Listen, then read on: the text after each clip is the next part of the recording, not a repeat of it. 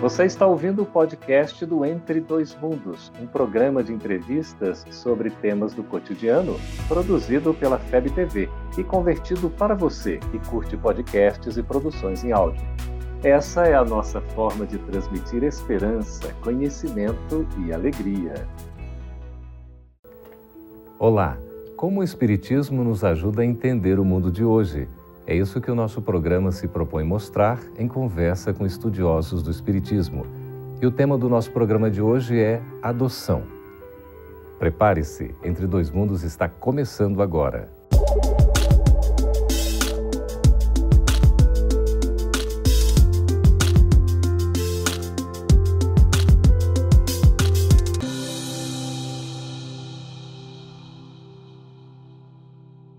No Brasil, quase 7 mil crianças e adolescentes aguardam uma família.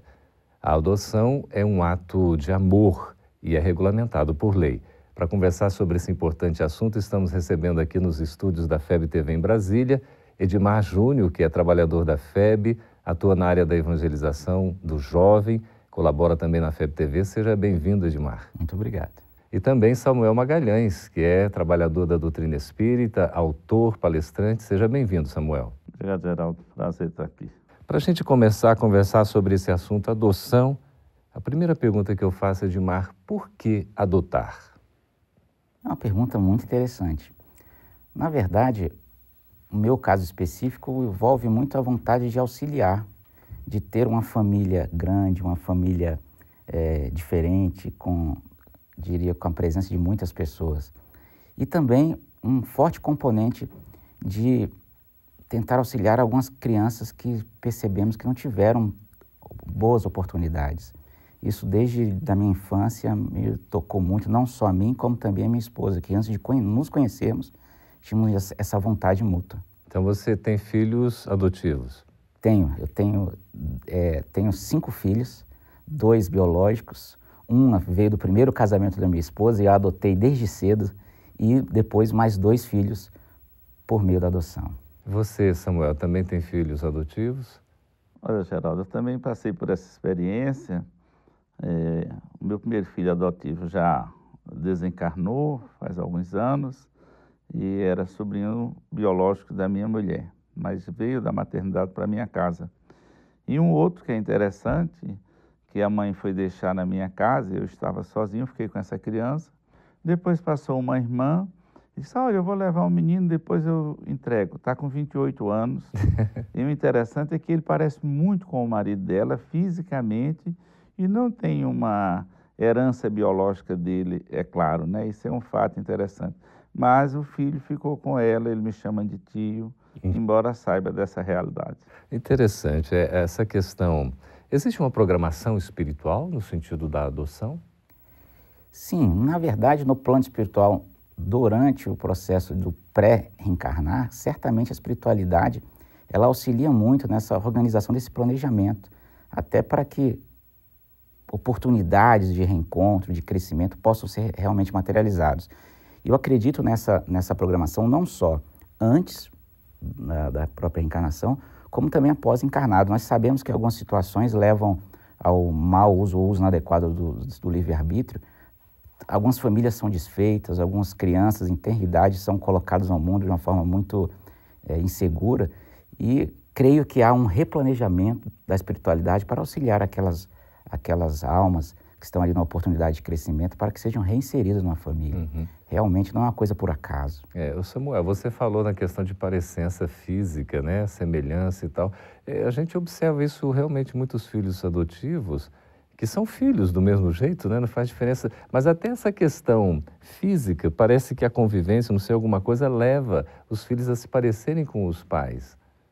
Olha, Geraldo, eu acredito, pelo que os espíritos nos dizem, nessa programação que é feito, talvez até num processo de auxiliar essa readaptação desses espíritos que estão retornando a um lar que não é o seu lar biológico, que eles tenham uma aparência, uma semelhança física também com a nova família onde eles vão ficar. Seria, digamos, um processo que favoreceria esse reajustamento. É, e ainda devemos considerar que a convivência faz com que adquiram hábitos e que terminam tornando as pessoas semelhantes. Talvez o psiquismo até venha a atuar para que determinadas posturas possam ser incorporadas e realmente isso facilita uhum. esse processo ou é resultado desse processo, dessa uhum.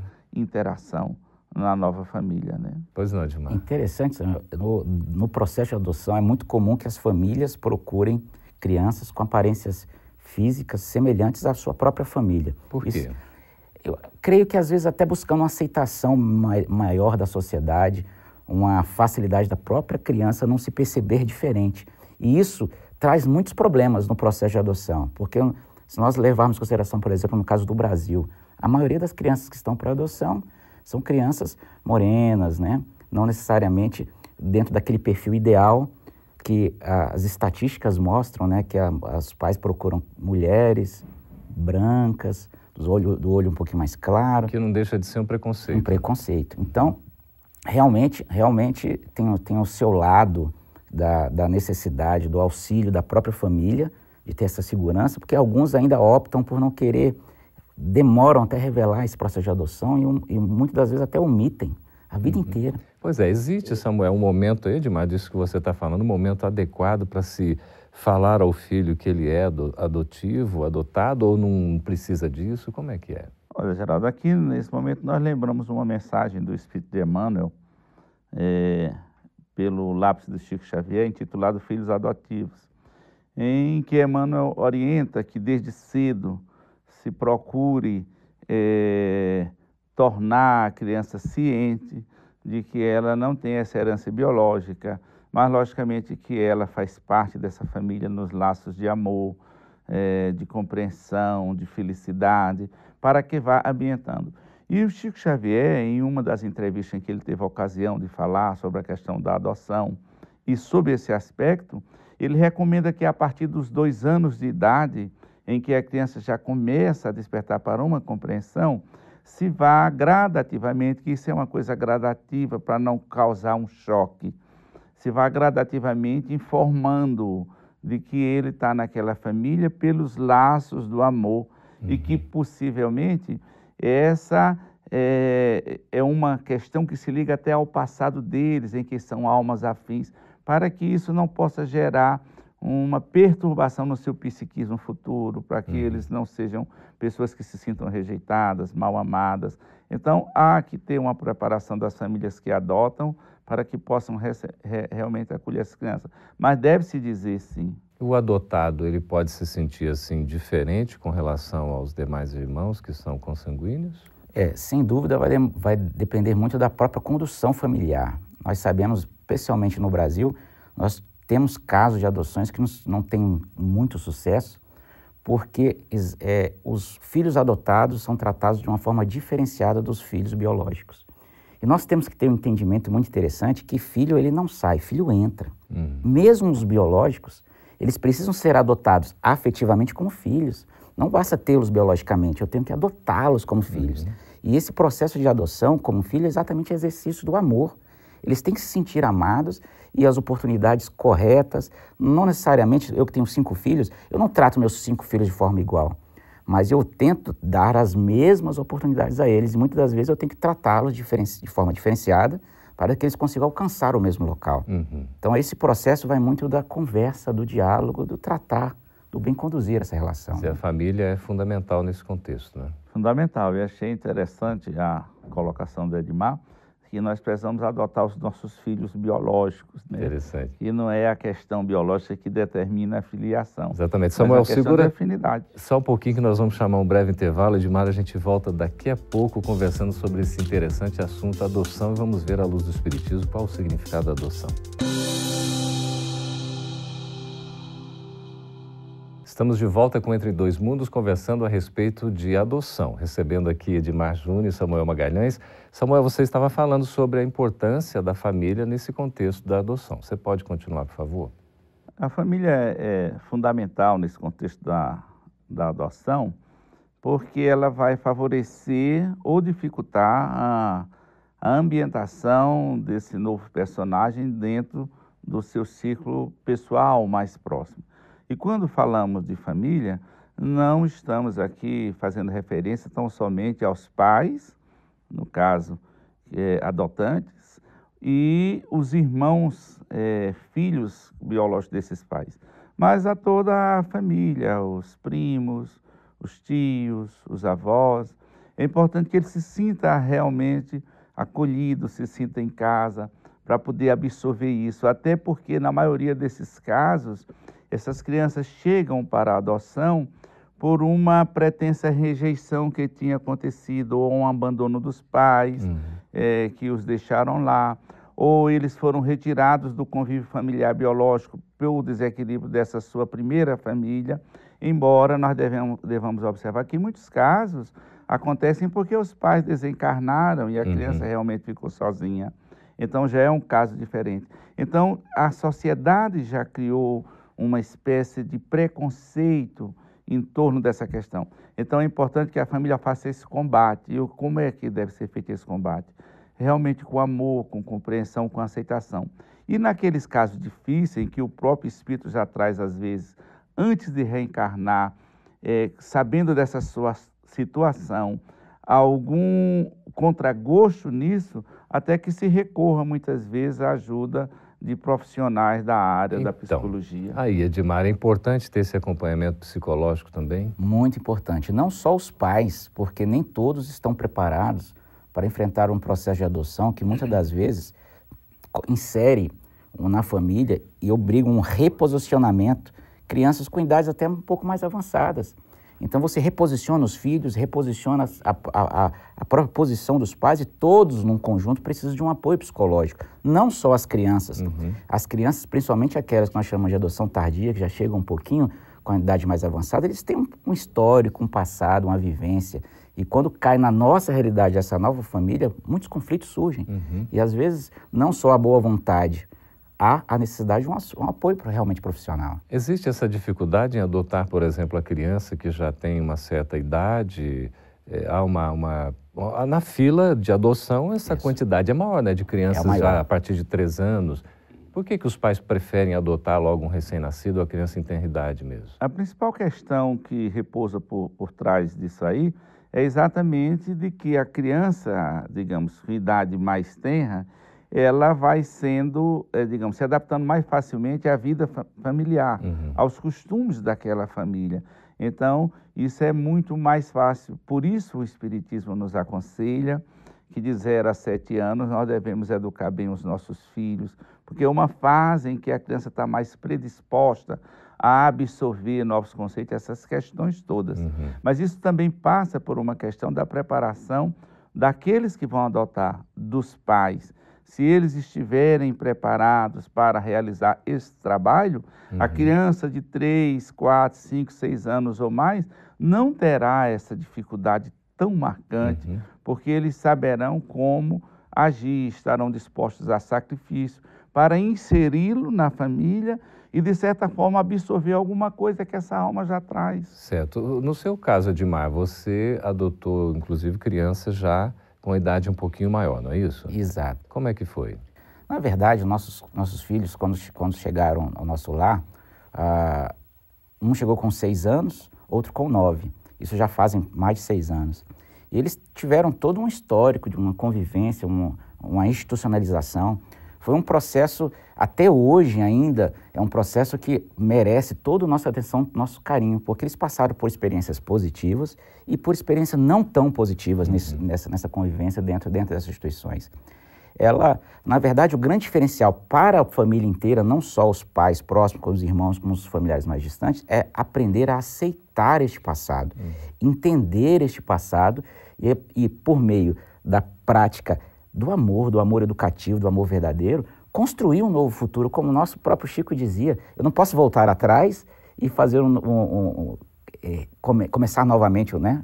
Uhum. Mas eu posso começar hoje e fazer um novo fim. É essa, essa a tônica de construir junto através deste uhum. presente, um futuro melhor. Você havia falado que não faz, né? Na verdade, nenhum pai e mãe trata exatamente todos os filhos da mesma forma. Exato. Mas, Samuel, a gente pode dizer que os pais acabam fazendo distinção entre os filhos? Olha, essa distinção ela acontece, não podemos desconhecer que ela aconteça. pela questão da afinidade, de gosto.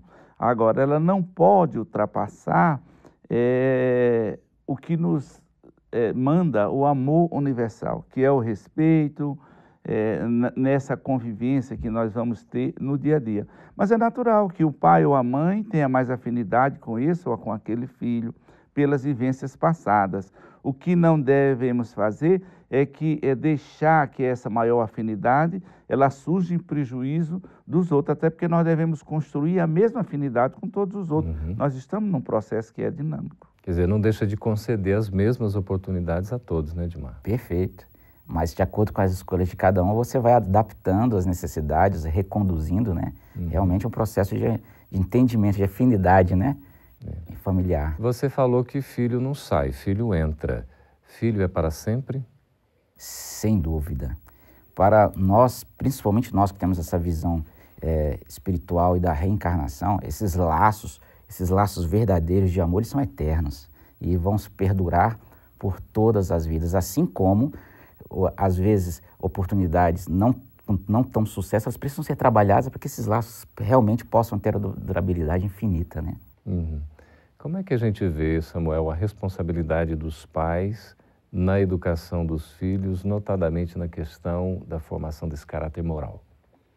Olha, o, o Espiritismo, através do, do Evangelho, nos alerta que nós seremos cobrados é, pelos destinos dos filhos que Deus colocou em nossas mãos. Que primeiro somos todos filhos de Deus, somos adotados uns pelos outros, como diz Amélia Rodrigues através do Divaldo Pereira Franco, né? já que o pai realmente é Deus. De forma que os pais serão é, exigidos por isso, mas isso exige uma maturidade. O ideal é, seria talvez que a gente viesse a ter filhos já na velhice, porque você já está mais amadurecido. Capaz, Quantos né? erros que a gente não cometeu com os filhos porque não sabíamos a melhor forma uhum. de fazer, embora os amássemos, uhum. e que hoje faríamos diferente. Mas nesse processo, todos nós estamos aprendendo. Vamos aprendendo. Mas nós temos essa obrigação, nós somos pais, sejam biológicos, adotivos, tutores, ou seja, os cuidadores uhum. das crianças, de trabalhar essa educação. Lembrando aqui Allan Kardec, a educação que forma e modela o caráter, os caracteres. Uhum. Não só a informação, a, a, educação livresca, intelectual, mas acima de tudo a questão moral, que será a solução da humanidade. Pois é, nós estamos conversando com o Samuel Magalhães, com o Edmar Júnior, a respeito desse assunto adoção. Se você tiver interesse em participar, nos escreva, tem aí o endereço no vídeo. Agradecemos muito a sua participação. Se quiser assistir também outros programas, acesse o nosso canal Gotas de Luz. A gente vai para um breve intervalo e volta daqui a pouquinho já com as perguntas dos nossos espectadores. Até daqui a pouco. Estamos de volta com Entre Dois Mundos agora para responder as perguntas de vocês. Edmar, nós temos uma pergunta aqui da Pamela Farina, de Brasília, no Distrito Federal. Ela pergunta o seguinte: o fato de adotar está ligado a um planejamento espiritual ou pode ser por um acaso? Na verdade, o acaso não existe. Realmente existe planejamento espiritual prévio à própria encarnação, um processo de encontro, de resgate, uma oportunidade de crescimento, não só da, daquele espírito que está vindo como filho, como também da família que, tá, que precisa passar por algum processo, muitas das vezes por uma dificuldade de filhos biológicos, que é muito comum, ou por uma oportunidade de auxílio, de aumento de família. Mas também existe o planejamento, um replanejamento, uma readaptação no, ao longo de uma vida, uma oportunidade reencarnatória. É muito comum famílias inteiras serem é, é, desmembradas por um processo trágico de um acidente, de algum processo que ocorre o desencarne dos pais, e essas crianças, de uma hora para outra, se, se veem é, sozinhas no mundo. Uhum. Então, a espiritualidade, ela reconduz um planejamento para que se garanta o máximo de sucesso nessa oportunidade de crescimento que é o retorno ao, à vida material, né? Bem, Samuel, nós estamos aqui com o Emanuel Garioli, de Brasília, também pergunta o seguinte: numa situação em que a mãe é usuária de crack e que passa para o feto essa carga genética, como os pais adotivos devem proceder com esse bebê? Olha, a questão da viciação dos pais biológicos, é, afastando a, a questão, digamos assim, dos resultados fisiológicos que possam acarretar para o feto, o espírito é independente.